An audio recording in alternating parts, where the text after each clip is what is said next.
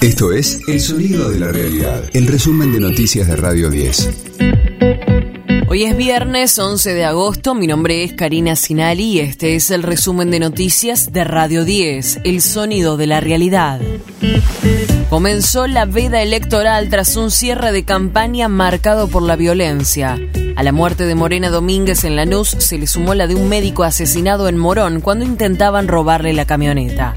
Además, en una manifestación en el obelisco murió un hombre de un paro cardíaco mientras manifestantes de izquierda se enfrentaban con la policía de la ciudad.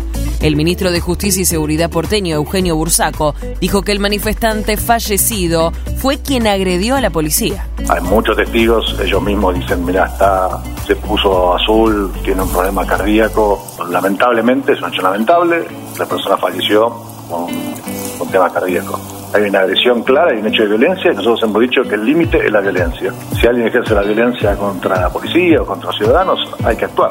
La policía está obligada a actuar y lo que hace es detiene a las personas. Es una de las personas que estaba en el tumulto agrediendo a la policía. Agrupaciones de izquierda y organizaciones sociales se reunirán a las 10 en el obelisco y la CTA anunció un paro de actividades para repudiar el hecho. Por las demoras, tras el corte de vías del Roca, los pasajeros rompieron vagones en Constitución. Más temprano, trabajadores habían hecho un piquete para pedir por el pase a planta permanente a 240 empleados.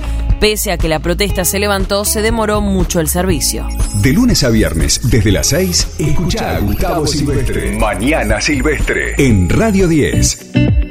Aumentan las jubilaciones, pensiones y asignaciones familiares. Por la ley de movilidad, la suba será del 23,29%, a lo que se sumará el pago de refuerzos de 27 mil pesos en los meses de septiembre, octubre y noviembre.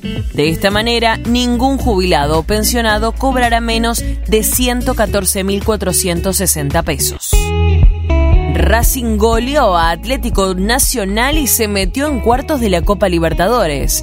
Con tantos de Roger Martínez, Ojeda y Aguirre en contra, se impuso por 3 a 0 ante su gente y dio vuelta a la caída por 4 a 2 de la ida. Ahora se las verá con Boca por un lugar en semifinales. El técnico de la academia, Fernando Gago, dijo, estamos contentos, pero es muy prematuro todavía para hablar del duelo con Boca. Todavía es muy, muy prematuro pensar en, lo que viene. Ahora tenemos que disfrutar esto, que fue algo muy importante, más por por cómo se dio la serie, por cómo jugaron los chicos hoy y ahí ahora hay tiempo para descansar, que es el único tiempo que tenemos de 3, 4 días donde les puedo dar un descanso a los jugadores, de salir de salir un poco de lo que es el club, de, que disfruten y a partir de ahora empezar a pensar lo primero que tenemos que es el campeonato. Eso es lo, primordial y a partir de ahí pensaremos en lo que viene, con qué jugadores estaremos disponibles y a partir de eso eh, se empieza a plantear el partido. Radio 10, el sonido de la realidad. Trueno presentó Tranqui Funky, el primer adelanto de su tercer álbum. Back to the game. Los guachos saben quién pide rap, le digo ten, huh? Yeah, y por la ven. Tana no me ven porque soy el que maneja el fucking tren del tren. El tema que produjeron sus habituales colaboradores, Tatol y Brian Taylor, incluye un video dirigido por El Dorado. La canción hace honor a su nombre mezclando rap con funk con una letra que se mete en el ambiente callejero nocturno.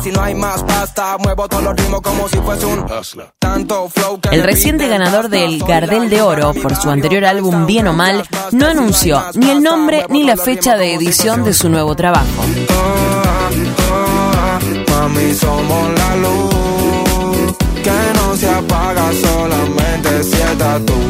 En las próximas semanas, Trueno se presentará en varios festivales en España.